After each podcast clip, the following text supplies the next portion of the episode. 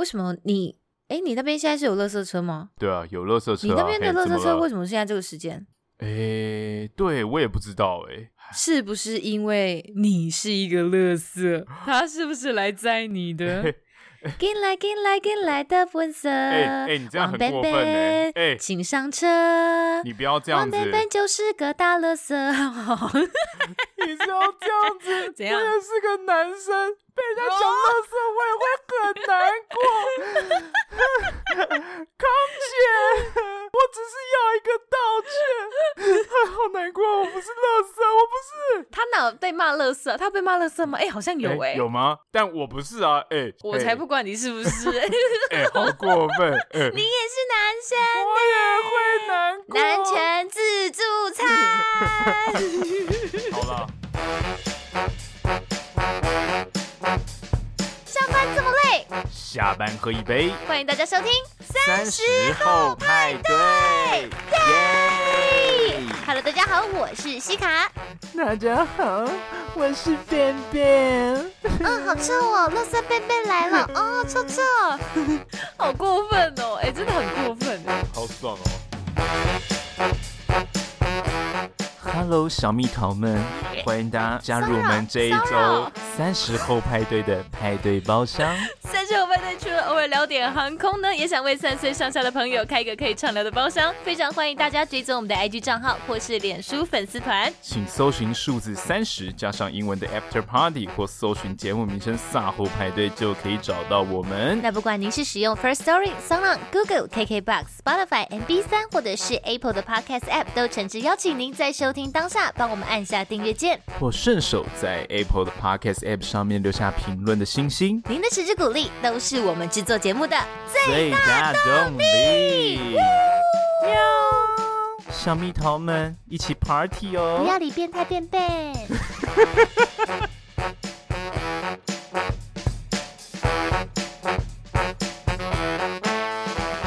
Hello，大家，这一周过得还好吗？耶！Yeah, 这周、哦、一开场就一直被笨笨声音骚扰，大家应该过得很不快乐吧？干，我这种牺牲，你有什么好辩解的？我真的牺牲我自己为了表演而付出，哎。OK，上一周呢，跟大家谈了许多种不一样的恐惧症嘛，哈，知道说，哎，其实有人怕高，有人怕血，有人怕针头，有人怕斜坡，有人怕打雷，有人怕漂亮女人。哎，漂亮女生蛮可怕的，希望大家找我去减敏啦，减敏。减敏，有漂太多的漂亮女生让我减敏一下，我就会好很多。这样麻烦大家了，谢谢谢谢。哎、欸，没有想到我们骨灰级的听友阿里，他有直接在那个贴文下面回复说，他其实就是晕血症患者。你有看到吗？欸、对对对对对。然后其实我们也有收到，呃，同样是其他的那个 podcaster 的朋友们，就有在群组里面回馈说，哎、欸，其实他们的身边也有这样的亲友，其实也有人多多少少有一些，比如说怕血或者是怕打针这样子的困扰，欸、就觉得哦，你看这样子原生的心理恐惧是真的蛮多的。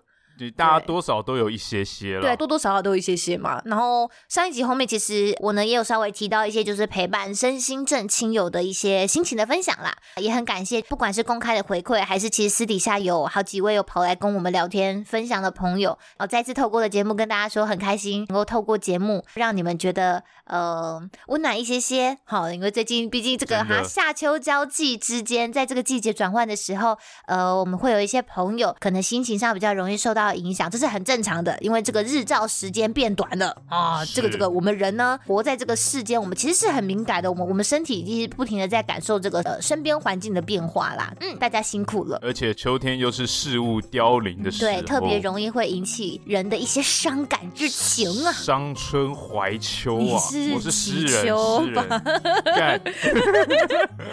上个周六呢，听说是我们电视金钟奖的颁奖典礼哈。刚刚稍微聊了一下，发现。便便跟西卡都没看，欸，对不起，对不起，没有啊。我要讲的是，就是视网膜这一次有担任典礼主持人，你知道吗？哎，欸，我有，而且他还有直播喝，欸，因为他有超时，他就直播喝了十六杯的香菜对对对，我有看到，我有看到那个，因为他就是以他很讨厌香菜这件事情闻名嘛，他他是个没有办法接受香菜，对，他很讨厌香菜。那其实这一次也不是视网膜第一次站上金钟奖颁奖典礼的舞台了。我不晓得大家还记不记得，好像一九年金钟五四，因为今年是五六嘛，金钟五四那一年，黄子佼主持就是电视金钟奖的时候，视网膜还有这群人的阴森，他们就有一起进行一个我觉得还蛮精彩的一个串场表演。我觉得你可以，哎、欸，我记得那个 YouTube 上面都还有，然后视网膜在那个串场表演里面就有唱各家新闻台的片头曲，我觉得非常的、oh, okay. 非常的厉害，非常可爱。哎，然后当时呢，黄子佼他其实就有在这个串场表演里面的时候说过，其实现在台湾的影视圈在这个网络平台兴起之后呢，虽然说是受到很大的冲击啦哈，但是如如果我们线上线下可以这样子鱼帮水，水帮鱼，其实是可以继续活络我们台湾影视圈的一个生态，等于说就是可以让更多的资源来挹注给我们台湾的这些辛苦的创作者们，这样。新生代的创作者，没错，就是希望说，哎，我们这样子呢，把乐听众们这样子哭在一起啦哈，这样子我们台湾的影视的产业呢，或者说娱乐的产业，就还有一丝希望，不然我们啊很多的人才哦，很多的资金可能都转往中国去了。那黄子佼其实他那个时候在现场也有提到，传统的广播电视媒体它其实不像网络媒体来的这么的自由，所以其实我们过去会常说，传统媒体它使用的算是属于一个公共财的部分。除了这一些既有的比较枯燥乏味的这广电三法，什么国家传播什么传播通讯委员会啊等等之类的，啊、对，就是这些法规因素之外呢，就是也必须要负起一些端正社会风气跟这个寓教于乐的责任。所以，我们就是没有办法像网络媒体创作者这样这么可以恣意的挥洒他们的这个创意这样子。可是这个时候呢，问题就出现了。我们大家都在说内容为王，内容为王的这个竞争如此激烈的状况之下，那我们就先不。讲各家新闻台报道手法是怎么样，新三色的各种走歪。是，即使是在网络上，其实我们也明白，创作者其实他们都常常必须在博取眼球的这个成效以及道德底线之间不停的徘徊。对，因为我们希望做出一些能够吸睛的东西跟创作嘛。没错。但就有一群人呢，啊，其实他们就是常常在这样的底线之间可有可无、若有似无的这样子的徘徊。就是哎，我踩进来，我又踏出去了。我踩进来，我又出去了。你打我啊，笨蛋！对，大家都听到叫我打他的。呃，大家都。不要打我啦！好，他们这一群人呢，就是最近网络上沸沸扬扬的延上事件的主角们，我们称之为脱口秀或者是呃站立喜剧的演员啊，他们就是这样子的一群人呢。对，没错。讲完了这么开场白，我跟大家掏心掏肺说一句话，其实我一开始真的超不关心这件事情的。哦，对啊，对，这这我我真的不明白哎，被我强迫要那个做这一集的节目。谢谢你这么老实，为什么你要强迫我啊？因为我觉得他有一些社会面向，或者有一些话题可以去探讨。当然，他一个主要的构成还是喜剧圈几个人的恩恩怨怨。对，那我觉得有些现象是可以拿来讨论的。关于恩怨的部分，可能我们这种清官难断家务事。哎呦。没错，哎呀，这种家务事我们也不是当事人，所以也我们真的很难说嘛。是是是是没错，对对对对对、啊。就是如果有人跟我一样是完全漠不关心这件事情的话，跟大家解释一下，大致上呢，就是一位当红的一位女性脱口秀演员，她的名字叫龙龙哦。她认为呢，萨泰尔娱乐旗下的这个员工老 K，在一个呃售票的一个现场的一个脱口秀，蛮大型的，叫做炎上。他们在这个炎上的表演现场有脱稿的演出，就老 K 啦，他本人就他原本其实有答应说，呃。龙龙来出演的时候，他不会讲到这个桥段。那老 K 也有答应伯恩说，嗯，他在当下的时候表演里面，他不会讲到那个会让龙龙不舒服的桥段。但是老 K 却在现场提到了，就等于说他脱稿演出有一些违约的事实。那违约事实先发生在前面，然后后来呢，老 K 又上了一个东区德，他是另外一个。诶，东区德算是一个非常老牌的喜剧演员了，算是非常久的、非常久的。好，东区德先生呢，他又开了一个叫做“老男孩”直播的一个节目，好，他是网络直播。那可能，也许当下在直播现场有一些私人的恩怨，就像刚刚讲到的，有一些私人恩怨、私人因素。老 K 呢，一直真的都觉得龙龙的人格上有一些偏差，他不是一个讨喜的人这样子。所以在整个直播的讨论过程当中。呃，我有看到一些片段啦，就是那个氛围给我的感觉就是，呃，一群男性性，呃，展开了一连串的开玩笑，但是那样的看似轻松的谈话过程，却讲出了非常非常粗暴的言论，譬如不堪入目了，不堪入耳。东区德就有说到。是不是被贺龙干过，所以人格扭曲？这句话虽然不是出自于老 K，但是就在整个谈论的脉络里面出现了这一句话。那这边跟大家讲一下，贺龙呢是龙龙的前男友，他同样也是脱口秀的表演者之一。对，那总之这件事情就是很常变成这群男性的谈资之一，是是，是，就是龙龙的前男友是贺龙，然后他们两个怎样怎样之类的。那就我自己猜测，我觉得会造成当下直播现场这样子被大家不太能够接受，被大家诟病的这个言论霸凌的现象，我觉得有三种可能：一来就是参与直播的人都不喜欢龙龙，但是其实他们没有想过这件事情会伤害到他。第二种是可能不是大家都讨厌，就有一些人讨厌，有一些人不讨厌，但现场都没有人意识到这件事情是不对的，或者是就算有人觉得哎，好像有点不太好听，但是当下并没有人立刻跳出来阻止说，哎，干这句话不行啊，哎哎，这句话真的不能讲，这句话这这不可以什么的，没有人做出这样子的阻止。那第三种可能就是他们就是讨厌龙龙，所以我即使知道不对，但是当时的情绪那个瞬间，那个大家讨论的时候太嗨了，或或者是你知道失去。理智了，太抒发了，这个情绪已经凌驾他们的理智了，所以他们就是要用这样子的言论在直播平台上去攻击这个龙龙，这样子，这是我自己的猜测啦。那不管未来这件事情如何延烧，因为其实，在我们录音的当下，我们今天是礼拜四，未来不晓得还会再爆出什么样的事情，但但也没关系。就像刚刚 Ben Ben 讲，我们都不是当事者，那围观来看，这的确是两个人之间的争执，所以没错，这件事情本身我们的看法也都不重要哦。说实在，就像你我们刚刚讲到的，我的真心话就是，我连。吃瓜群众都不是很想当，我想告屁事啊！为什么要聊这个？好了，但是因为贝贝他就提出他想要讨论嘛，所以我就逼我自己去看了一下大致上的发展。对，我今天我那时候还拜托他，不好意思啊，让你讨论一个你很不喜欢的，我不想要讨论的东西，担待了。其实哎、欸，你看你看，大家大家有看得出来吧？他又在那边给我假客套，他担待了这样对？没有啦，因为我我觉得其实也是一个、嗯、一个一个尝试，我觉得是不错的，就是也不能总是好像觉得这件事情对我来讲好像没有。有意义，我就都不用去了解，所以我觉得我这次也有去稍微看一下讨论文章下面的一些留言。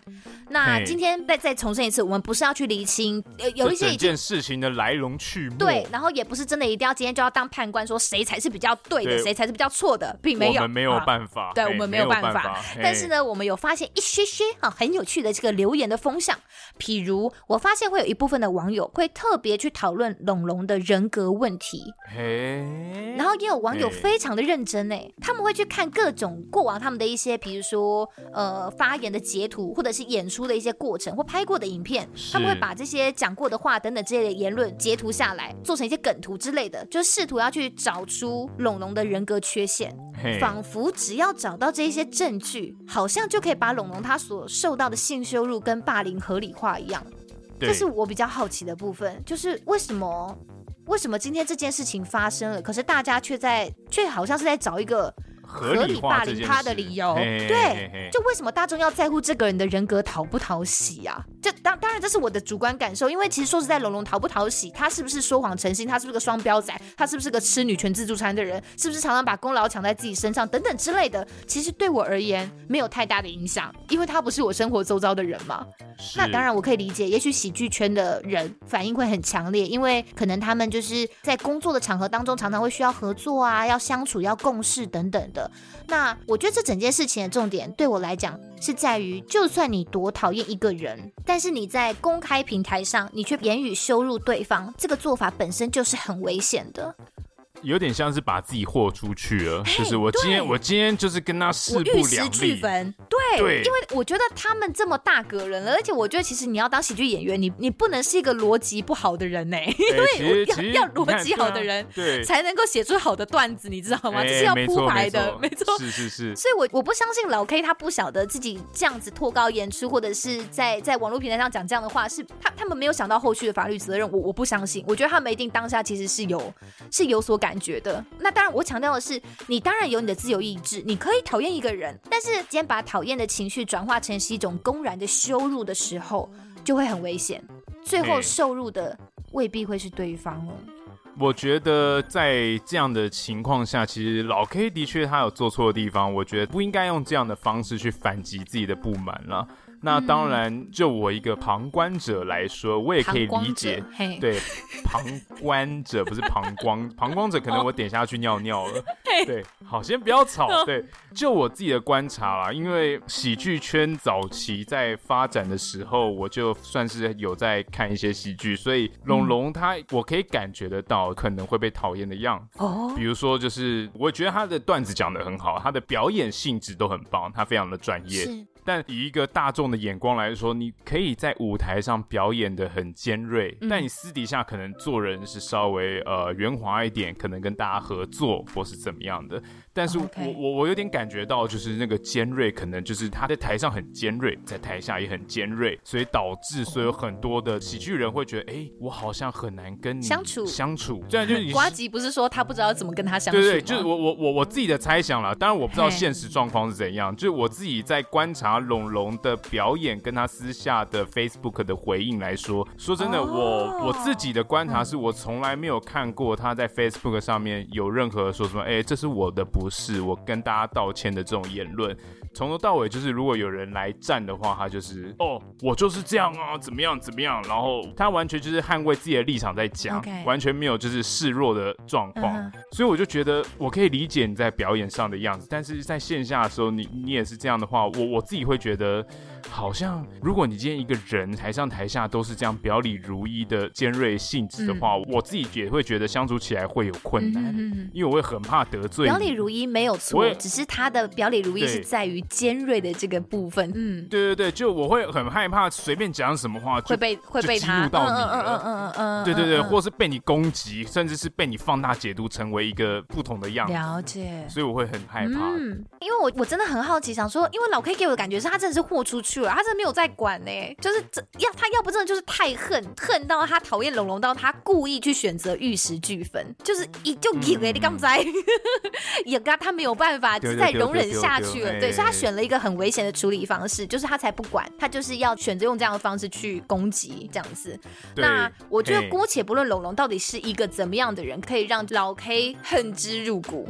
但我很好奇，是大家生活当中，如果像老 K 这样子好了，就遇到一个你讨厌到不行，但是你又不知道该怎么处理的人的时候，到底？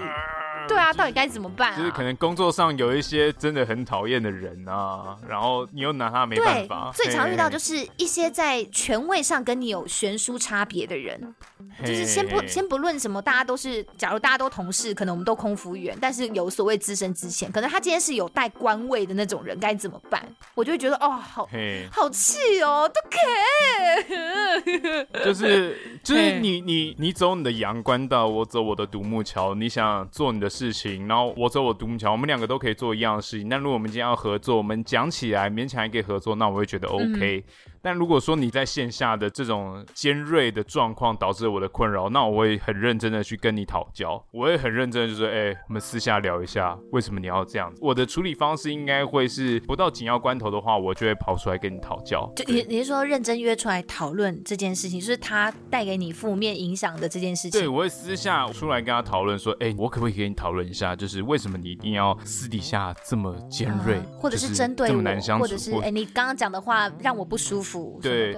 请问你有在针对我吗？那好，我现在就有一个理性的态度跟你讨论说，那我们这件事应该怎么进行？OK，对，可能寻求一个直接把话摊开来说的一个方式。对，我觉得，嗯、我觉得好像没有比把话直接摊开来讲，或是更好的方式，因为你用任何的方式都是有点戏剧化，或是玉石俱焚，对不对？但会不会，也许我们在看不到的地方，他们可能之间，因为其实像伯恩的那个声明的影片里面，其实有讲到，其实这不是一天两天的事情了，感觉已经对，它是一个长时间。累积的，所以就是在这长时间累积之下，就完全没有一个人想要去处理，或者是曾经有试过但都失败之类的，不晓得。也有可能、嗯、对，但我觉得一定要把它摊开来讲。所以如果是我的话，我可能会选择像伯恩一样，把他们大家都约出来讲。但是同时，伯恩提出了这个想法之后，伯恩的那影片下面也有看到一个有意思的留言，有人就说：“哎、欸，你看一群男生找一个龙龙出来讲，你们是不是要那个集体批斗一个女性等等之类？”我就说。对啊，你看你只要带着情绪，你怎么做都不对。嗯哼，嗯哼，你懂我意思吗？而且龙龙他自己他不愿意参加，他也是很害怕会再一次很像到了另外一个小型演上的会场一样啊，就是他一个人他要面对这样的氛围，他他的他的恐惧也是可以理解的啦。对对对对，那、嗯、我我的意思是说，嗯、你一个利益再怎么良善的环境跟空间，你带着情绪进去想的话，你怎么样都做。但我觉得这个重点就在于，可能之前他们建立起来的信任关系就不够紧密，或者是曾经已经被打破过了。你要想，伯恩当时可是承诺过龙龙，他绝对不会让老 K 脱稿演出的。然后。哎，是经历过这么多时间，后来发现其实不要讲伯恩啦，就是以一个公司的承诺来讲，是这么的没有力道的状况下，那这个公司的信誉跟商誉，我本来就是会稍微的在之后的合作上，我就是会会打上一些问号，是很正常的啦。那那回来讲到，其实到后面像上那个老男孩直播，我觉得他已经早就已经超过开玩笑的这个等级了。我觉得过往有些人在创作艺术的同时，吼，有一些创作者的理念，他可能主打着说，哦，我就是要跟比如说当代的社会风。风俗或者是价值观，可能是会产生冲突的，或者说，我就想要对一些社会的常规我看不过去的价值观，我是想要提出疑问的。我觉得这样的创作的出发点跟利益，我觉得都是好的。可是，当一个人的创作，它沦为是一种只针对某一个人、某一个客体，他的这个恶意的攻击的话，这样的创作还可以算是创作吗？这也是我觉得很有趣的一个提问，因为看到下面有一些人会说，那这样以后大家都不要，大家以后这样都不要看喜剧啊，大家以后都不要都不要听段子啊，讲讲这个东西就被你说是骚扰哦，讲这个东西就是霸凌吗？那这样子，这个这个喜剧圈都被你搞烂啊，还是什么之类，就开始讲这种话或什么之类的。但我觉得这件事情是是两回事，你知道吗？就是有些人还是会认为说，老 K 在演上表演舞台上脱稿说出来的内容，或者是老男孩直播，就仅限于是个开玩笑的界定。所以他们会认为龙龙开不起玩笑，他的生气是不合理的，甚至还会有人会觉得说，龙龙，你身为一个喜剧演员，你怎么会这么开不起玩笑？这种言论听起来对我而言，对我一个女性而言，不好意思，我就会觉得很像就是在问一个 A 片女优说，你的工作就是这样子频繁的做爱的话，我今天强暴你一下，你你干嘛小题大做，告我性骚扰吗？这是完全对我来讲就是一样的、啊，出发点是完全不一样的。对对对，就是、我可以就是你你今天用他一个职业，然后去推断说你应该就是一个你的底线就是应该这么宽，你就是应该可以接受到所有所有这些事情。可是这完全是不合理的，啊，这对我来讲，这有逻辑上的错误。是是是，就是你不能你不能这样子呼噜噜的就就把一切事情都都想的这么的理所当然嘛。我我是跟喜剧圈很不熟，其实说在，为我唯一一次看喜剧的经验就是跟 Ben Ben 还有跟我们之前有上过我们节目的瑶瑶，我们一起去看过。那我不太确定大众对于喜剧演员的期待是什么，但是我真的不认为说喜剧演员就应该要很可以接受各种玩笑啊。尤其我真的觉得这个玩笑真的是很像是你知道。它就是包裹着一种开玩笑的糖衣，但它里面就是一种恶意攻击的毒药啊！我觉得这应该是有一个有一个分际的啦。对，那那当然，我其实我也可以明白，有一些人是会讲说，哦，那这样龙龙就是臭臭双标啊！他以前也就是这样攻击客家人啊，他他在笑客家人的时候，他有想过客家人会很难过吗？或什么之类的。其实我也我也可以明白，就是有一些脱口秀的段子，或者是有一些表演者，他们在表演的过程当中，可能他们会想要制造某一些效果，然后他可能必须要去操弄这些刻板印象吧，去去讲一些段子。可是也许在这个过程当中，的确会有一些人，他们会觉得被冒犯，但他有他，他有可能是一个人或者是一个群体，可是我觉得那些人的反应就变成说，心中的感觉就是说，你曾经这样子羞辱过我们，你曾经让我们这样受伤过，所以我们现在也要让你尝尝看受伤的滋味。有有一种有一些留言是给我这种感觉，就是你现在你曾经怎样怎样的讲过什么话，所以你现在被这样伤害只是刚好而已，活该。只是理所当然。就是 就是一种，我其实我可以明白这种呃，你生气嘛，哈啊啊，所以你也想要让他受伤看看，就是你曾经被受伤害啊，所以你也想要让他受伤看看那种感觉。我觉得这是很正常的反应，我觉得这个情绪是可以被接受的，但是。这个情绪是。是是可以被接受，不代表说你做他是正对你做伤害人的事情是正确的，合理化了伤害的行为。嘿，对对对，这件事情干嘛不是安的行为呢？所以像我觉得你今天是针对个人名誉的重伤好了，跟利用某一些群群体的这个刻板印象来带风向、来制造效果之间，我觉得其实还是嗯，程度上还是有一些不一样的。比如，呃，之前金公安很生气。他有讲到徐巧芯议员他乱带风向这件事情。哎呀，徐巧芯 议员、啊，对对对，我们我们我们议员哈，嘿，他就在这轮节目上就有说，哦，空服员只要到外站下飞机，就因为人性的弱点，嘿，他们就会想要在外站出门逛街购物，嗯、所以回疯狂的 shopping 啦。我们没有立委赚这么多，可以疯狂的 shopping。哦，这可能吧？对，所以就是说回台湾之后呢，可能会造成防疫的破口。他他后面当然是就被网友打脸说那些公虾回。明明在外站就有防疫规定啊，怎么可能就出门这样子？但他就是死死的咬着说，我我没有说外站哦，哎，大家不要误会，我真的没有说外站哦。可是其实就是完全无力的反驳，因为不管在外站还是在国内都是一样的嘛。那他今天是针对一个职业的群体做这样带风向的攻击。可是如果今天这个议员他是直接针对某一个个人呢？比如说他就直接说，哎，那个赛后派对主持人那个黄西卡，你身为一名空服员，你讲话这个样子得体吗？你是不是就是那个在在外站会私底下偷偷跑出去哈，逛街购物，然后还乱搞男女关系，跟你们公司机长什么什么之类的人哈，你就是这样造成国内疫情破口。对啊，你不知道得体的英文是什么吗？Dirty。好了.看都烂梗你要讲，就是说这种不符合事实的事情，其实就会很严重的损害个人名誉的。他已经算诽谤了吧？我不知道，就我我觉得那个力道是不一样的。对，我觉得你针对个人跟针对群体是不一样的。当然，它都。不会是一件好事啊！只是我觉得你针对个人，它是一件很明显的标的啊。其实今天这件事情还只是讲一些可能呃防疫规定上或者是个人的。我们举个例子啦，举个例子。可是如果你今天真的是像你涉及到的是性羞辱跟长期霸凌的话，如果是我自己本人啦，我先就不论别人，如果是我今天遭受到这样的对待，我觉得当事人的确真的会造成蛮严重的伤害的，就是心里面。哎、欸，对我我可以认同啦，所以我觉得我真的就是百般思考之下，我真心的觉得，除了认真把话讲开，应该是没有更好的方法。嗯、你看演变到现在，其实也没有说比较好啦，可能花了比较长的时间，或是耗费了一些社会资源去解决，哦、这样子。不要让这个东西到后面变成是一个无法填补起来的洞，这样子。好，那我们再回到大众对于喜剧演员的这个玩笑的耐受度好了，那我就不太确定，就是持这一派说法的大众的期待是什么？比如说，有人会觉得说，呃，就像你刚刚讲的，一个人在舞台上的尖酸刻薄，就希望他只留在舞台上。我会希望他私底下的时候，我会希望他是一个符合大众期待的，不要讲说讨人喜欢，但可不可以至少不要这么尖锐那种样子啊？就是好像会有会有一群人的期待是，就是你干嘛要这个样子？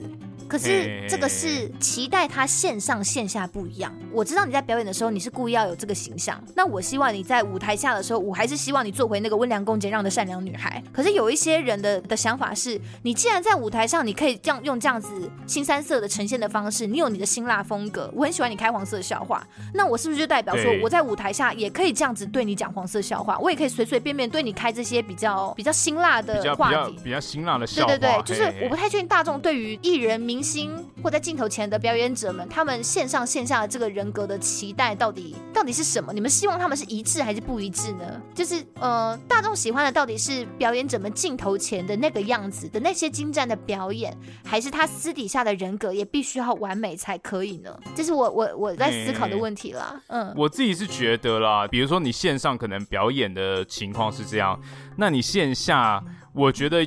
多多少少也会伴随着你一些线上表演的情况，那那可能都会是你的人格之一。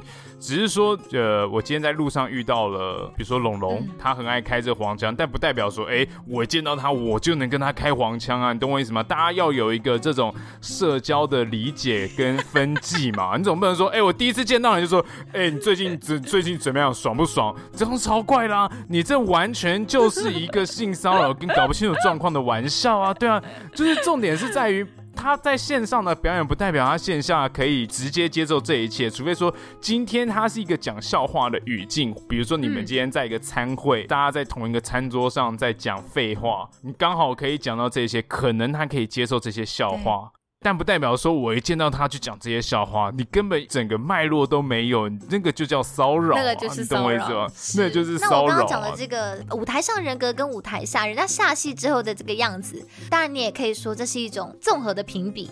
但我就是好奇，说一个公众人物的人格，他到底要服务大众到什么样的地步，大众才会满意？呃，我自己觉得一个演员他把他的表演做好，这是他对他自己职业的尊重。我不管他在表演的时候他是呈现一个什么样的状态，但是能不能让观众喜欢他下了戏之后的整个人的人格跟形象？说实在，我不一定是全然是演员或者是表演者他自己的功课，这个工作应该是属于经纪公司的范畴吧？就经纪公司要怎么去包装跟进行公关管理，这考验的其实是经纪公司的本事。我不去啊，你应该没看过，一样又是韩剧《来自星星的你》，你有看过吗？哦哦，我看过，我看过，动物园是不是？星星动物园的星星吗？好，对不起。好，反正里面的全智贤呢，女主角哈，她在戏里面，她她在戏里面就演一个女明星。她虽然在戏里面非常漂亮跟会演戏，但是她在戏里面的现实生活中，其实她就是饰演一个没有什么尝试，就很常会被黑粉嘲笑的一个女明星。哦，就是一个很跟社会脱节的人。对，所以她经纪公司其实也很常要替她擦屁股，就说干你不要再发那些没有脑袋的文章了啦，什么之类的。对对对。然后另外一个像我们上一集有讲过的，虽然是精神病，但没关系。里面的女主角哦，上上集没有讲到，他其实是一个呃知名的儿童绘本画家。可是我们刚刚我们我们上一集有说，他其实是个反社会人格很明显的人嘛，本身性格偏激到不行，很常骂脏话，然后还有暴力倾向，所以其实他的出版社公司也必须要常常为他处理这些就是公关危机，知道吗？对，可能随便随便只有办个签书会，然后就就出代志这样子，所以他的经纪公司就会非常非常的苦恼。那我自己就会觉得说，这种包装出来的形象，或者是他因为表演而必须营造出来的形象，跟私底下的的的的状态，我觉得大家是可能是需要。尝试去去分辨一下的啦，像我自己曾经有很喜欢过一个女歌手，然后我就听说她在私底下待人处事上面不是这么的圆融，不是这么的有礼貌。那当下的确听到这件事情的时候，我也是震惊了一下，我就觉得说，嗯，没关系，不管这件事情是真是假，但我终究是还蛮喜欢这个人的作品哦，即使他私底下的个人行为不讨喜，可是我还是喜欢他的表演，他的创作。那也许他在人格上的一些小小的缺点就不会太困扰我这样子，所以我就很好奇说，那你有没有听过一些类似这样，就是哎，我我很欣赏你耶，可是哎，发现私底下你怎么好像你你怎么这个人怎么这个样子啊？讨讨厌你，讨讨厌你这样子，对。那其其实我自己是觉得我，我我像我个人啦，我没有一个很激烈的偶像崇拜，oh, 我很喜欢这些偶像他们在台上专业的演出，就是我喜欢他们的演出，我喜欢他们的表现。但离开舞台线下之后，我就会尊重他们是一个人。Oh. 就我觉得人都需要一些私生活，或是每个人都会有些缺陷，所以我觉得也无可厚非。他们有他们真实活着的样子。对对对，他们有他们真实，他们也是人，他们有真实活着的样子啊。比如说他可能就是会想要贪个小便宜，或者吃个卤肉饭，或是就或是 对对对踩到踩。对对，可能会挖挖鼻孔，甚至踩到狗屎会骂，对对，会会骂脏话。我觉得，Yeah，他们就是人啊。我觉得，我觉得不用用这种很很好像很高的标准去看这些好像是公众人物人。所以有时候你可能在什么呃台北市的街头遇到一些什么影视明星，对我来说，就是我不是一个这是这种私底下场合遇到这些人会去主动跟他们要签名跟照片的人。嗯、我会觉得他们现在就是在私生活，就给他们有一个很好的私生活的空间。那再来就是这个让。让我想到一个故事，嗯、呃，线上线下不同的样子。有一次就是那时候，呃，我还是个大学生，我还是一个就是很热衷在听团的听团仔，我们都会去各种的 live house 排队买票这样子。嗯、但那个时候呢，没根本就没人听嘻哈音乐这一块的时候呢，欸、我们就是一群人就是在那个 live house 前面排队，想说 yes，今天有一个最猛的团要表演，然后热狗刚好是座上嘉宾。哦 okay 所以热狗那时候呢，他就站在排队的队伍的旁边。那其实大家都知道热狗站在那边，也没人去打扰他。嗯、结果过了不久呢，就开始有一个女性出现，开始跟热狗产生激烈的争执。一个辣妹有没有？哦，很漂亮的那种。哦、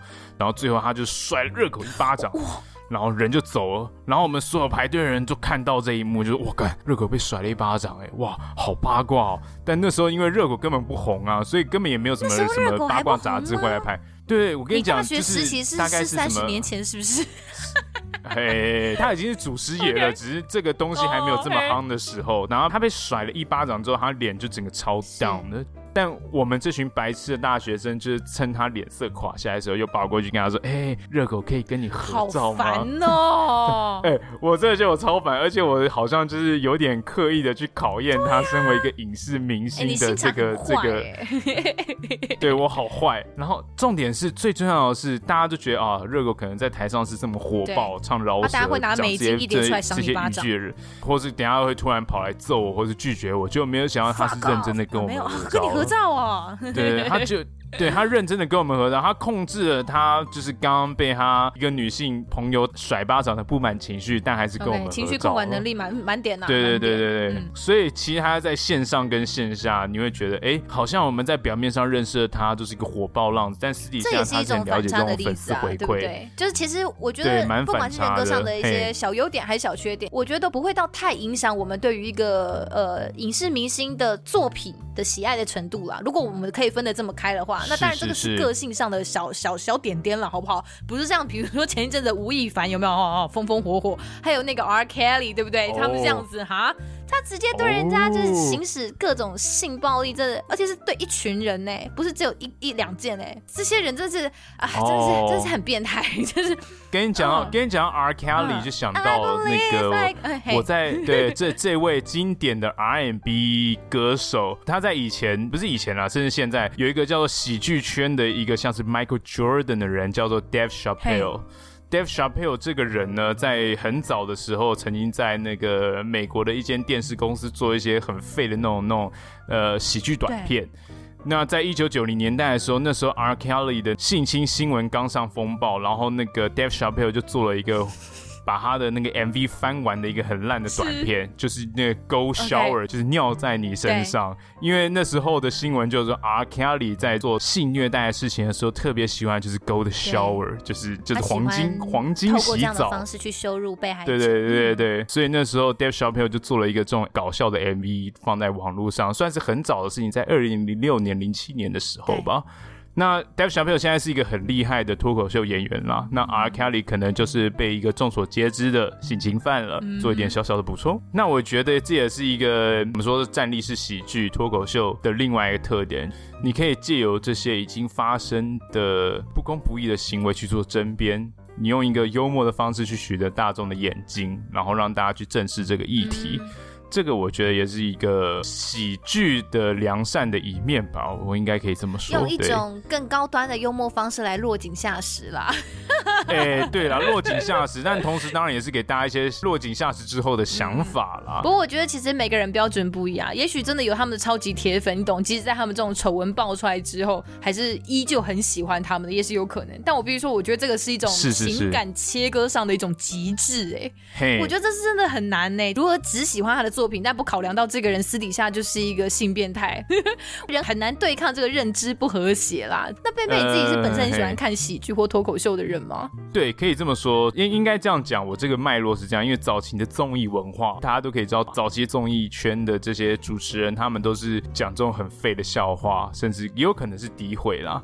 对不对？所以我早期就是电视儿童，我是看这些影视节目长大。那再来就是我年长一点，接触到嘻哈音乐的时候呢，他们这个黑人圈有一种叫做这个 cipher cipher 文化。嗯什么叫 cipher？就是他们会所有人聚集成一圈，然后开始有人会 beatbox，所以有人可能会播音乐什么的，然后开始他们就是一对一的 battle 这样子，就是哎，你有什么好的 battle，什么好的段子你就讲出来这样。Okay. 那其实它是一个很原始的互相诋毁的过程，只是这个互相诋毁的过程，它要建立在你有没有好的押韵，Okay. 跟你诋毁的猛不猛，够不够见骨这样子。因为它野蛮，它不需要包装。所以你你今天来到这个场合，但是只要我做到非常的我押韵都双押，我各种押。这件事情就变成一种喜剧表演了吗？它就不是一种真正的攻击了，对不对？它它就是一个对，因为你这个场域就是我要我要能够押韵又能够攻击你，嗯哼，对，嗯、那你就是你押韵的够帅，有点类似大家讲好的一个游戏规则，对对对。那你押韵的够帅，嗯、攻击的够拳拳到肉，够见骨，嗯、那全场的欢呼声就会很大。那你就是经过这个黑黑人文化的熏陶之后，我就是常看黑人的东西，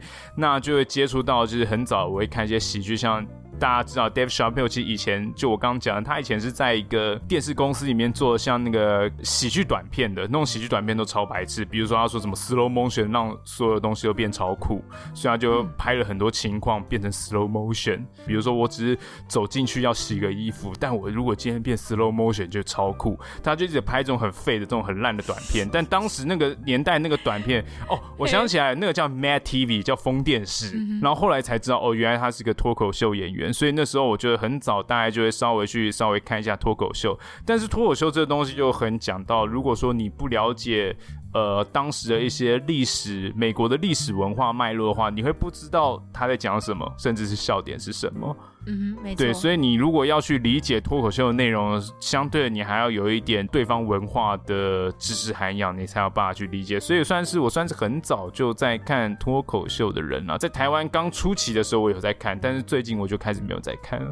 那你自己看过这么多这么早期的喜剧表演或脱口秀表演，然后甚至到你后面也参与过在嘻哈文化里面的这种 cipher 吗？对 Cipher 透过这样子一个表演切磋的这个过程，那你你心中对于这种玩笑或者是诋毁的分际在哪里？对啦，其实这还蛮，你感觉的，你分得出来吗？就当下当下在这种 cipher 的过程当中，你你有觉得被冒犯到吗？好，其实是这样啦，就是毕竟国外都在 cipher，我们在台湾在草创的时候一定也会 cipher，我们因为 freestyle battle 啊，对不对？那其实即使你知道今天我们是在做场戏、做场秀，我们讲完之后还是会 handshake，我们会握手。台下是有观众，台下有听众啊，就就即使你知道台上。我们都讲好，我们都我们比完赛都 handshake。是 for 今天就是 for 比赛，今天就是一个表演。我们虽然我们都知道彼此不是真的这么想，但是因为我们今天上台，我们必须要拳拳到肉，嗯、所以讲到之后，你还是会觉得哦，干，这真的很好伤哦，就是。哦，干，讲到我有点不知道怎么回击了。就是 你知道，我跟你讲，这种东西就是他可能会真的讲到你情绪里，但真的，一旦你被讲到情绪里，你就没有能力回击，你押韵的方式就变弱。真的，你你一你一真的被讲到，你走心了，你一走心，你就会变弱，然后你一变弱，你就讲不出更厉害的字句回呛对方了。哎哎，真的真的，我每一次都每一次你都可以感觉到这个在虚实之间很难拿捏耶。对虚，所以我就说。说自己在台上，我自己被诋毁的时候，我也会觉得啊，干，剉赛，很难去分辨的说，对，很难去分辨说，我知道我现在是在比赛，我知道我现在在表演，可是那句话又好真实，对，就是干，对啊，好真实 哦，天哪，fuck，怎么办？对对对，所以我就很好奇，说到底大家对于玩笑跟诋毁定义在哪里嘛？就是是不是真的要皆大欢喜的玩笑才叫玩笑，还是说只要当下这个场域里面就一些人懂我的幽默，就算是一种幽默了呢？就我觉得开玩笑其实是一个很需要说话艺术的一个过程啦。是是是，就是你要怎么样讲的，让人家觉得干嘛的很鸡巴哎，但是又很好笑哎，这真的是一个很高端的艺术哎，对不对？就就我自己来说啦，我诋毁跟玩笑最大的差异就是，玩笑它是一个有脉络的过程，嘿，它是有脉络的。比如说呃，就平常我常跟你开的玩笑，或你常跟我开，比如说我常开开你这种体重的玩笑，对对对对，体积很大的玩笑，那。这个通常可能会脉络会是存在于，比如说我们之前讲到这个货机可以载重多少的时候，有没有？这个脉络是你可以去，它是套弄在一个脉络，我并我并不我我是在这个脉络之下才讲这句话，所以大家觉得哎好笑，但我并不是说我一见到你就说哎短裤袋。哎短裤带，这样这样就是诋毁，你懂我意思吗？因为我没有脉络，我只是就是直接在就是看见你我就这样讲，人身攻击是这样就是诋毁，对，那一个是它是有脉络，当然在。攻击别人或是挖苦别人的玩笑都不算是一个很高端的玩笑啦，只是它就是一个玩笑的脉络是这样子，它是一个在这样的语境之下是不同的。那再来一个，就比如说就是哎，你你说我这个国文很差这样子，那 对对对，比如说既然你国文很差，它的脉络就比如说你今天带出一个你要铺设一个梗的语气。比如说，就是呃，因为我可能现在话没有讲好，就是哎，那你是不是可能国文有点差之类的？就是哎，那我就哎，你是在开我玩笑，对？那我就可能很很快速可以理解你在跟我开玩笑。但如果比如说我今天突然说话说到一半说，说哎，贝贝，你是不是国文很差？我就觉得哈。你是不是在对？为什么这我就没有被开玩笑的感觉？让人家丈二金刚摸不着头脑的，就会让人家觉得很容易，就好像被重击了这样子。对，然后你又如果这时候又加强了说，你就是国文不好，是不是国文不好？就是国文不好，我就嗯啊啊什么？就是我会有点对我摸不着头脑这种。如果要被质问，那我就没有开玩笑的感觉。这就是开玩笑的人需要去伤脑筋的部分啊！你要怎么样把玩笑铺排到很顺理成章，然后最后会有一个 punchline 出现，让大家真的觉得这是很好笑的东西。这就是一个艺术创作的过程啊！没错。对，所以我自己的理解是，我觉得最高级的幽默是能够把自嘲这件事情发挥的淋漓尽致的人。嘿嘿嘿。有一些表演者的自嘲会让我觉得是舒服的，是。就是比起去讲一些地域梗，你知道吗？因为我觉得有时候开玩笑跟诋毁别人的差别就在于这种微妙的线与线之间。对，我不晓得你今天开这些别人的玩笑，或者是讲这些地域梗，被你拿来当指涉对象的人会有什么样的感觉？我第一时间我会没有办法好好享受笑话，我会没有办法享受你的地域梗，就是在于我觉得这件事情好像有一点点不妥。对，所以我会觉得说自嘲这件事情是我能够最放松享受笑话的的一个前提啦。就你今天是拿自己当一个例子，那我会觉得顺着你的脉络去想象，而且你自己来讲这件事情，你的体会一定最深，是最真实的。我会觉得由由你来出发来讲这件事情很有趣，很合理，而不是拿别人的伤口或拿别人的伤痛来做文章的那种感觉。这个伦理很难拿捏，因为像我，我就曾经跟你，还有我刚刚之前讲过嘛，就我唯一一次。去看的那个脱口秀的表演，就是我们有一起看过那个 Open m i d 就是大家其实都在试段子而已。那我就听到许许多呃新手表演者的一些地狱梗，然后那个时候我就发现这些初试啼声的表演者上去讲了一些关于自己亲友的地狱梗的时候。不仅仅是我，就台下其他的观众朋友的反应，其实都也蛮蛮冷静的。对，其实真的是蛮糟糕的，我真的是一点办法都没有。就蛮普通的。我我已经是个自认为很能够进入欢乐情绪的人，就是我可以抛下我所有的道德枷锁进入现场的状况，但是你可以，嘿，我真的感觉不到好笑，你知道吗？哦、你感觉不到，就是 我觉得那，我觉得重点是在于那个铺陈有问题。对当然，我觉得地狱梗可能讲的好，的确是。是会有他的好笑的点啊，但但就是反正当下当当下那个晚上，我就是常常处在一个啊，这个会这个会好笑吗？吗怎么会有人会觉得这个是会引人发笑的点？我跟你讲，就是、那那不叫二三喜剧，那叫二三错愕，二三错 愕小酒吧，各种错愕，而且不止听众错愕，你知道吗？他自己本人表演也错愕，他就发现啊，没有打到哦，大家没有中哦，那种感觉，然后他还会说。他还反问说：“哦哦，所以你们不喜欢这种地狱梗哦？”我说：“干，这在哪里有？就是这哪里有好笑啊？”我们不是不喜欢地狱梗，而是你讲的真的笑不出来。哎、欸，我还那个时候，我那一天听完之后，我还思考了一下，我是不是太严肃？你懂吗？就是我为什么没有办法 enjoy 在这个地狱梗的夜晚？我今天就是要，我是不是要先调整好我自己的心态？就是我要告诉我自己，我今天就是要来放松，我就是来听笑话的。我应该叫心中那个政治正确警察闭嘴或休假，就不要这么严肃。我今天就是要来听笑话，我认真。反省我自己，我觉得我今天这样的反应我很不满意，所以我就想说，这样是对的吗？可是你看最近老 K，他最近又被挖出来，因为他不是最近就是陷入这个龙 K 之战嘛，然后他就有被挖出来说，他今年年初的时候，是是是他一样在 Twitter Comedy 的这个表演的时候，他就是有拿白小燕的命案出来说，然后我那时候就想说，当年的这么大的一个刑事案件拿来做段子，我这边就不重复了，因为我个人觉得很不妥，哦，是真的很不妥，我真的很不喜欢这种地狱梗，那我就想说。我心中的排斥感，真的就是来自于我没有想到，原来这个逻辑是可以拿来引人发笑的。嘿，那我自己是觉得啦，就是就像你刚刚讲的，你觉得最高级的搞笑方式可能是自嘲。对。那我我就觉得，虽然说自嘲的方式才是最高等的玩笑，但是我觉得你自嘲自己的生命经验，它是有极限的。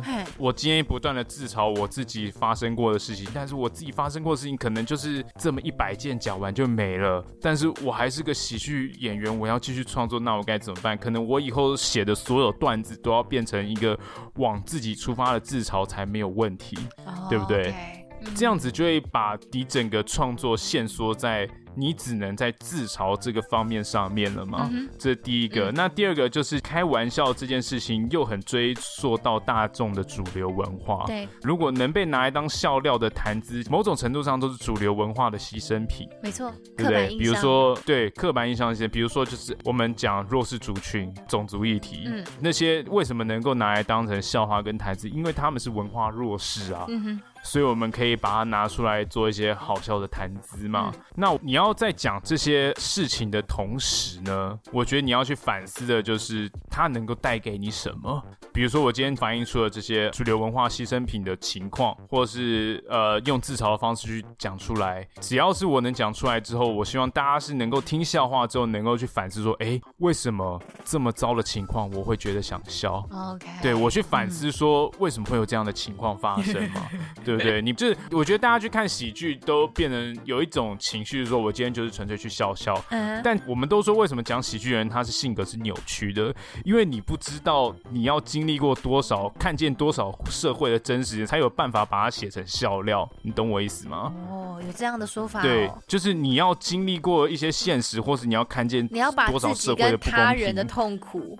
变成一种笑话，对，你要，你 要对，你要把它集结起来，你才有办法把它写成一个好笑的东西。不然你今天感受很浅薄，你写不出来这种很偏激的笑话。嗯、所以我的意思是说，你在听这些笑话的同时，你去感受这些创作者创造这些笑话的同时，我觉得你也要去思考说，哎，笑话背后的社会背景是为什么会让大家觉得这么好笑？是不是我们太过于去用自己的文化去解读别人了，或是有有没有一些弱势，可能他有这。真的有他的问题。对，我可以理解，就是喜剧演员他们当然会希望让自己的身体里面，讲真的，就是尽量保有一些政治不正确的协议吧。如果如果是就 是，嘿嘿嘿，因为我相信有一部分的喜剧演员或者是写手认为说，这样子的这种幽默基因的存在是他们创作过程当中的一个必要之恶，否则他这么严肃、这么的追求政治正确，他们是没有办法去自由创作的。就像你讲的，就是很多很多笑料、很多地狱梗的脉络，的确就是建立在刻板形象上面啊。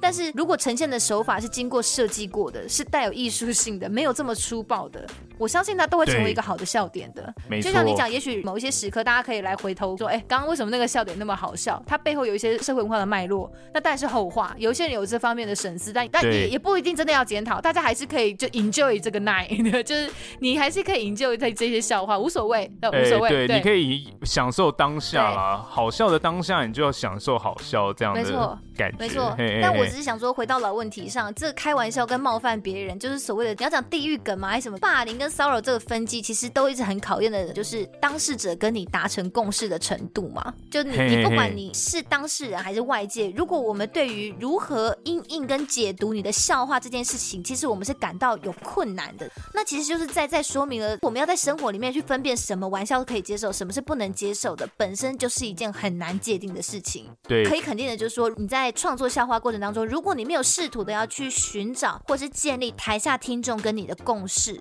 或者是被你开玩笑的那个群体、那个对象，他们没有办法去理解你笑话的这个脉络的话，或是情绪的话，对，就会变成说你的地狱梗会很危险，它自然而然就会埋下很多模糊、很多隐忧，对，很多可以解读的空间。没错，他甚至之后就可能就会被解读说你这就是一种暴力，你就是一种骚扰，对不对？所以你轻轻一点的话，也许你当下讲这个笑话的时候，哦，好，就是没有人笑就不成功。但也许严重一点的话，你的。表演生涯可能就毁了啊，对不对？你被你被挖出来，你讲过这么伤害人的话，你可能会觉得这就只限于我们今晚这个秀而已，反应不好，我之后不要讲。可是现在这你知道录影录音这种东西是无所不在，对你讲过的话，你做过的表演就会变成呈堂证供的呢，对不对？哦、所以我觉得说你今天再把地狱梗再往下谈一点点，你在这个网络蓬勃的时代里面，你谈资的拿捏真的是一件大家需要仔细思考，然后审慎做决定的一件事情啦。我们我们自己本身这样讲有点不好意思，可是我们自己也算是一个小小创作者，我们的节目、对不对？小创作者。对，那我们也是算是也是努力的在榨干自己的同时，我们也必须去开拓不同的话题嘛。那说实在，在这个开拓话题的过程当中，不小心我们是不是也会出卖自己之余，不小心冒犯到别人？对，不小心出卖到自己的人际资本呢？对，有可能啦。举一个例子来讲好了，我们上一周在讲恐惧症的时候原本节目里面我我原本还要讲到另外一个恐惧症，它是恐男症。对，再讲一些有一些女性是没有办法接触陌生男性的。那其实这个恐惧症造成的原因有非常多种。那我想到的是其中我一个朋友的例子。那我后来在剪辑的过程当中，我是觉得，嗯，即便他不会来听这个节目。即便我讲的非常的隐晦，就是根本不会有人知道这件事情是谁，对，但这毕竟是别人受伤的故事，故事，对。所以即使我的本意是好的，我就是希望告诉大家说，有一群人深受这样子特殊的恐惧症所困扰，他不单单只是什么社会化不足，或者是见到男生会害羞，不不是这么简单的事情而已。可是我就是觉得，我在我在剪辑的过程当中，我听了一次之后，我就觉得，我觉得我没有那个立场讲这样的故事。所以我后来就跟笨笨协调说，我觉得我还是把它拿掉。对、就是、，OK 啊，一点问题都没有。对，对所以笨笨他当下我我也我也很根本就温馨啊嘛，因为因为因为因为因为就是他在剪啊，我就哦好好剪啊剪啊剪爆啊。没有，我觉得其实当下能够获得伙伴的共识是一件蛮好的事情，就是 OK 对啊，我觉得你当下你你二话不说跟我说哦没关系啊，你你自己决定就好，我完全信任你，就是，但我就觉得嗯哦很甘心啦，谢谢你，就是、不要再霸凌我了啦，好不好？超不舍，哎，再补一句，那哎，那我问，那我问一句，就是我们讲了这么多，你自己觉得你有什么开玩笑的界限吗？你有什么 button line 吗？我还蛮好奇这一点的，就是比较不能接受什么样的玩笑？玩笑哦。对，就是别人开你哪一个部分，你会觉得很生气，这样。我觉得身材或者是一些外在这些其实还好，但是我比较没有办法开一些呃亲友方面的，OK，或者是另外一半的，oh, 其实我也比较没有办法接受，哎，hey. 啊，可是我觉得这个、oh. 啊，我觉得这很难讲了，我觉得真的都很难，都很难，真的，你叫别人给你一个答案，因为这就是我从到我们在讲，就是个脉络，对不对？如果我们今天都一直有在讨论一些事情，然后就顺着这个脉络慢慢。慢慢的讲，慢慢的讲，其实有可能是会碰到这些话题的，对。对。但是我觉得你当下你要去随时注意当下整个论域的氛围啊，你不是说啊，我就一股脑哈超觉得这超好笑，讲出来一定中。像我自己也是，只要你合乎脉络，其实对我来说玩笑都可以开。对。对，但我几乎是没有什么界限，那就是你如果那个脉络是在开玩笑，我觉得无所谓。是，对，但我有点不能接受的是，比如说呃被误会或被曲解，就像我们上 上个集讲的，对对对，就没有办法接受是我我没有做的事情，然后你一口咬定。那像还有另外一种比较不算玩笑，它有点像是生命危险的恶作剧。哦比如说我们走在路边，然后我突然就是呃推你推推你一下，然后把你推到车道，我就觉得哎这很危险。我觉得你你可以对我人开任何语言上的玩笑，但你千万不能造成生命危险的方式去开玩笑。哦所以这是我最严谨的一件事情啊！你看每个人的点都不太一样，而且大家不是很常爱讲吗？就开玩笑这个拿捏，首先呢，人帅什么？人帅真好人丑性骚扰，是不是？其实我们这个分际可能一来看长相，二来看交情，三来看个性吧。如果这些都没有的话，我觉得奉劝大家还是小心讲话好了。像 Ben Ben 就是这三种都没有，所以他讲话都很小心。我戒慎恐惧。没有啦，就是我。我觉得讲真的，你今天没有办法拿捏这个分际、这个界限跟这个默契的话，我觉得你就不要讲。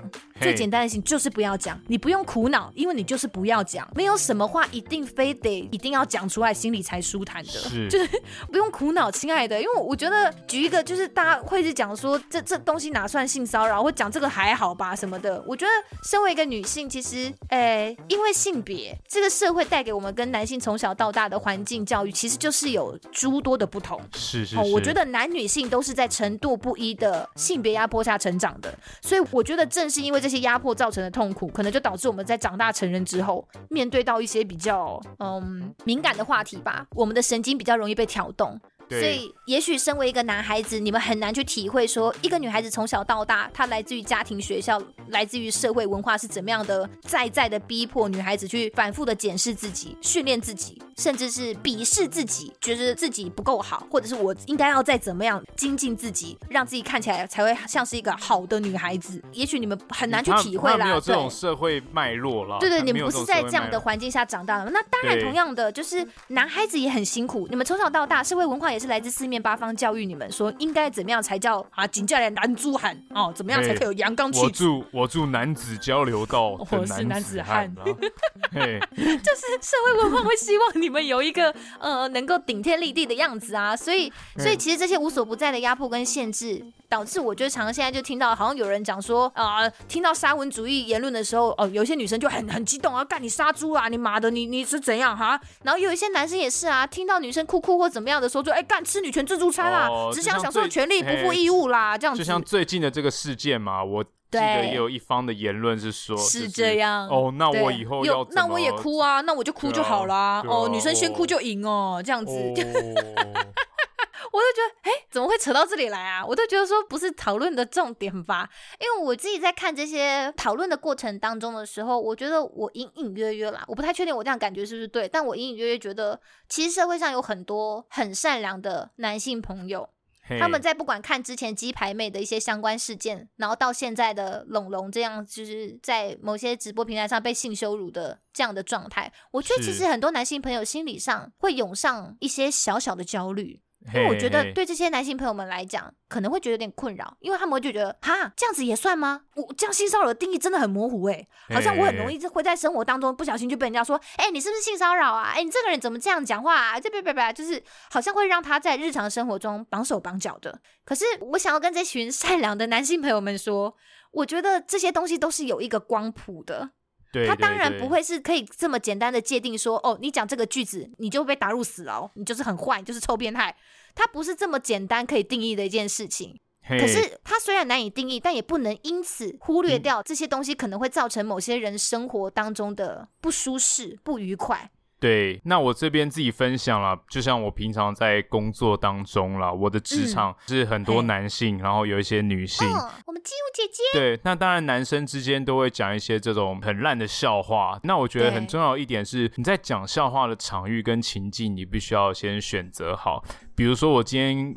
在这个场域里面，我当然是针对这个男性去讲这样的笑话，我并不是讲这样的笑话的时候是针对一个女性嘛，那这样就会很奇怪。比如说我今天跟一个男生说，哎，你再不好好把这个螺丝锁好，我就弄你哦，把你弄坏哦，这样。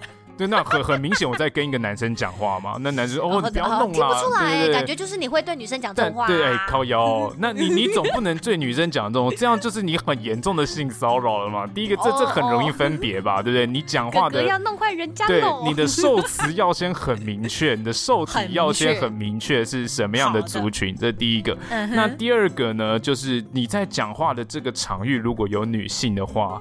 那你应该要怎么讲话？你就不能把太多女性，你就不能把女性的元素放在你讲话的谈资里面吗？因为你会造成女性的不舒服。比如说，我今天在跟一个只有男性的场合，我在跟他讲这种很废的话的时候，那可以讲这种很废的话没关系。但如果说今天有个女性在现场，谈话内容就不能把女性纳进来，因为我们要尊重对方啊，我们总不能让对方感到不舒服。所以，比如说我今天讲到什么，呃，哦，我知道，比如说说，哎，靠你女乳症哦，你胸部超大哎，你比 A 码还对对对对，你就就是你不能拿别人的身材来。对，如果今今天有女性在现场，就不要拿这种东西来当谈，因为女性会觉得很。不舒服，她会觉得，哎、那那是怎样？就是虽然说我讲你讲的对象不是这个女性，但是你已经把话题投射到女性。对不对？对啊，对啊，对啊，对啊，是是是，这些东西都是你要去考虑的。这大概是两点我提出来的。那当然，大家也可以说，哎，怎么样？就只有男性可以把性拿来当谈资吗？他就是一个男性沙文主义。嗯、第一个我没有说不行，第二个，呃，我也很对，我也很高兴大家就是有反映到这件事情。那我是觉得说，首先大家先能够在有男有女的公众场合，能够好好拿捏讲话的情绪跟场域的时候，那我们可以。再来讨论这些场域跟情绪后面的哲学跟思潮的理论，这是我自己的想法啦。好高深哦，这一段听不太懂哎、欸。你听不太懂吗？你真的听不太懂，还是 真的群众都听不太懂？但重点就是，我觉得，我，我觉得没有这么困难啦。你如果真的是一个很喜欢在办公室里面讲这种很废的笑话的时候，你要真的懂得自己拿捏。要是你没有有足够的自信跟理解的话，那真的你也不要乱讲，可能会比较好一点。嗯、就你不能去 assume 所有的女生都要很能够应对这样的的的笑话啦。也许你没有。希望他回复，可是当下女生会在现场，她可能是会觉得有一些是会觉得困窘的、啊，对。那对，那再来一个很重要的就是，如果今天的场合你不熟，或是周遭的女性你不够认识，你就不要开这种很废的玩笑，你就安静就好。这个有可能你开这些玩笑或者讲这些话，都因为这些女生都是你很长期的同事了，大家都知道彼此的人格特质是怎样了，所以你可以讲这些话是没问题。但如果说你今天来到一个律师事务所，有没有？你你如果开这种玩笑，你就自己要皮绷紧一点呐、啊，你懂我意思吗？就是如果他说，哎、欸，我要告你，那你就剉赛了。不要把肉麻当有趣，是这是一个至理名言，大家要记得。没有错。所以呢，不管大家是用什么样的角度来看直播上面这段性羞辱的话啦，有讨论终究是一件好事。是。如果我们太把生活当中或是职场里面这一些低级或刚刚讲的肉麻当有趣的这些笑话，或者是别人根本就没有经过大脑思考，我知道你不是故意，但是你就是没有经过大脑思考，对所以你就是冒犯到我了。了，那不好意思，我可能没有办法这么轻而易举的带过，甚至会有一些人会觉得说，我就此把这种感觉到不舒服的人，我就贴上了这种啊，你就是开不起玩笑啦，你就死脑筋啦，你就是很假正经哎，这种标签。那这样其实这个社会文化里面根本就没有办法有一些良心的互动啊，就是这种根深蒂固的歧视就不会改变啊。终究男人还是会觉得他可以随随便便拿女生的身材来当谈资，这件事情就不是一种尊重的表现嘛。对，刚就像刚刚讲到这开不起玩笑，其实嘲笑别人开不起玩笑这句话，其实也是我的 NG 语录。对，这就是一个价值观霸凌的行为，哎，就是对啊，对，说的很好，没错。嘿嘿，就是我的价值观觉得你应该要开得起这个玩笑，但为什么你的价值观就是我的价值观呢？对不对？对啊，就是就感觉像是我我我的不舒服都不是不舒服就对了啊！你讲的都丢，我讲的都塞流啊，那行吗？就是我很讨厌被别人讲这句话，就是如果我今天真的觉得我被冒犯了，然后我觉得哎这句话我觉得嗯不是很妥当，然后对方还自己因为恼羞，然后就说哎你干嘛 干嘛这么开不起玩笑啊？对不对？干嘛一点幽默感都没有哦？对，我说我有没有幽默感，就是干你屁事啊！而且我的幽默感也不想浪费在你身上，就是你懂吗？就是那种瞬间我真的会很光火，就是不要轻易的去推断别人的底线在哪里，或是你觉得他一定可以接受什么样的笑话，没有这种理所当然，不要。而且更重要的是，就是就算别人不买单，我们也要立刻可以承认错误以及道歉的勇气，这是最重要的。你再怎么样惹怒别人，但你至少别人不开心的时候，你要有这个勇气去跟别人道歉。没错，尤其是、嗯、呃用挖苦、嘲笑的方式做成的玩笑。他当然绝对不会是百分之百所有人接受了，一定会有人不想听到或是不开心。啊、我觉得这个就是 一个最基本的认知啊。希望我们每个人都成为开玩笑达人、说话艺术达人啦，好不好？你有没有？对，你有没有开始觉得我以前那些谐音梗真的是很高端的玩笑？没有啊，干。好了，不是应该开始称赞我吗？我我哎、欸，我要成为一个说话艺术达人，不代表我要成为一个对你好的人。好啦，今天呢又试着讨论了一个我自己很不想聊、觉得很难聊的话题。不过，就像我刚刚讲的，我觉得其实这是一个很好的一个思辨的练习啦。然后，那其实像我们这样的小小小奈米节目，我们一年半以来，其实我们 IG 上也慢慢累积了一千多位的朋友。哎，对啊，所以其实 IG 上的发文跟节目上的发言，其实我们也一直都希望是是谨慎的，因为我觉得你你要让树长成一片森林，其实需要透过很多的努力。以及很长时间的耕耘的，可是你要让一片森林瞬间化为灰烬，其实真的只要小小的一点点星火 就可以了。所以我们很害怕，我们很真的很害怕。那我在这个时代里，什么话可以在公共平台上说？什么事情适合在影音作品里面呈现？这些可能是考验乐听众跟创作者你们主观的道德或者是是非观念，还有智慧。但是有没有这个能力预先想得到自己的公众发言会造成多大的蝴蝶效应，或者是应该负起什么样的责任？这就是考验客观上学校教育啊，或者是你知道社会教育，比如说我们的媒体试读跟素养教育有没有办法跟上时代的需求？这是另外一个客观上的考验了啦。好了，废话不多说了啦，我们今天节目就到这里了，好不好？好了，对了，希望大家都还喜欢我们今天包厢里面的讨论。那欢迎到我们的 IG 账号或者是脸书粉丝团，跟我们分享你对于这一集节目的想法，或分享给你身边很爱开玩笑但是一点都不好笑的朋友，just like one。变变，最后呢，也诚挚邀请大家到 Apple 的 Podcast App 上面帮我们留下评论的信息。我们下个礼拜天见喽！遇见星星的你，拜拜。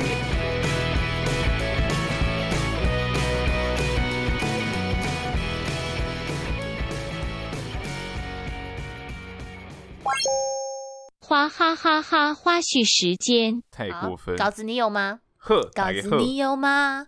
开始喽！等一下，郑重再见，你一定没有准备。你要 everybody 的，有没有 everybody 都没差。哦、你可以说 hello，各位小蜜糖，随便你。哦哦、这么这么爽、哦，对啊，立刻一开场就骚扰大家。哦，你也可以唱啊，hello，大家好，欢迎加入。我们这一周的派对包厢，对，哦，我按出来了，好的。想按但却按不出来，好了啦，因为你是笨蛋。快点啦，干，一直、哦、怎么了？一直，你好了没啊？你在那边找半天。我好了。啊 好，好 你生气了？我没有生气啊，快点！我没有生气，我没有生气啊！我说你在抓小啦！哇，那个笑声笑得很过分，我没有生气啊！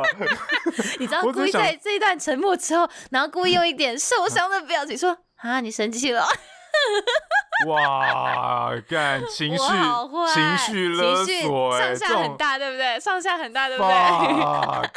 没有啦，我刚刚有点害怕。你那个只是剪到花絮里面啊，太猛了，就是干，你太过分了。我乖。大家知道你这种情绪的使用哦，你这个妖狐。竟然被说是妖狐，哎，你很过分哎。